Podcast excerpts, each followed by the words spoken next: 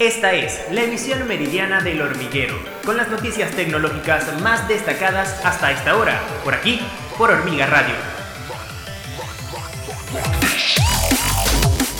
Hola, bienvenidos a la emisión meridiana del hormiguero. Mi nombre es Isis Requena y de inmediato las noticias más importantes en el ámbito tecnológico de hoy 24 de marzo.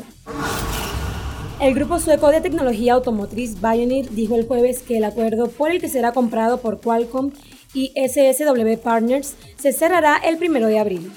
El fabricante de chips Qualcomm y SSW Partners, una firma de inversiones con sede en Nueva York, dijeron en octubre que habían llegado a un acuerdo para comprar Bionir por 4.500 millones de dólares.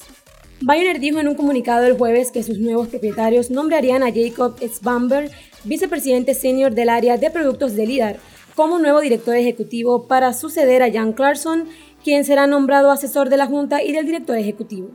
Anteriormente había dicho que se esperaba que el acuerdo se cerrara en 2022. Bionir se escondió del fabricante de bolsas de aire y cinturones de seguridad Autoliv en 2018. El grupo de medios suecos NENT, que planea ingresar a Gran Bretaña a fines de este año con su servicio de transmisión vía Play, dijo el jueves que ahora agregará deportes en vivo a su línea de contenidos en el país. Conocido por series policíacas de género negro nórdico como The Bridge, Nent se está expandiendo a más de una docena de países para competir con rivales más grandes como Netflix y Disney Plus. A través de un comunicado, el canal sueco aseguró que ya cuenta con los derechos exclusivos a largo plazo en Gran Bretaña para eventos deportivos como hockey sobre hielo, patinaje y balonmano de varias organizaciones deportivas, dijo en un comunicado. El CEO de Intel, Pat Gensilger, comparó a los semiconductores con el petróleo, sugiriendo que los chips de computadora desempeñarán un papel central en las relaciones internacionales en las próximas décadas.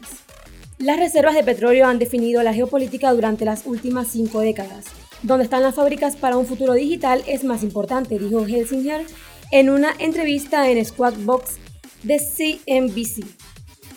La gran mayoría de los chips se fabrican actualmente en Asia, especialmente en Taiwán.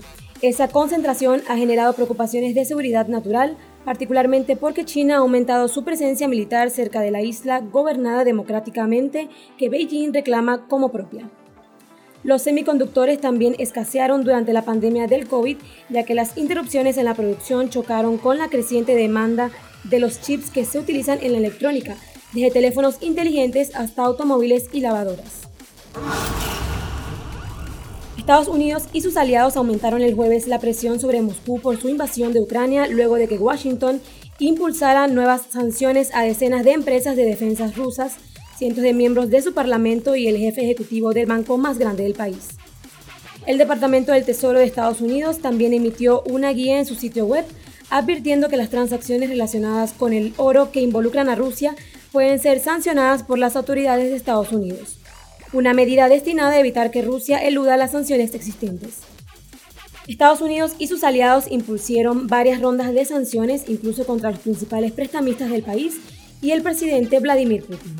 Desde que las fuerzas rusas invadieron Ucrania hace un mes en el mayor asalto a un Estado europeo desde la Segunda Guerra Mundial. Hasta aquí este resumen informativo. La cita es para la emisión vespertina con Adolfo Questana. Para más detalles de estas y otras informaciones visita nuestra página web www.hormigatv.com. Esta fue la emisión meridiana del hormiguero. Por aquí, por Hormiga Radio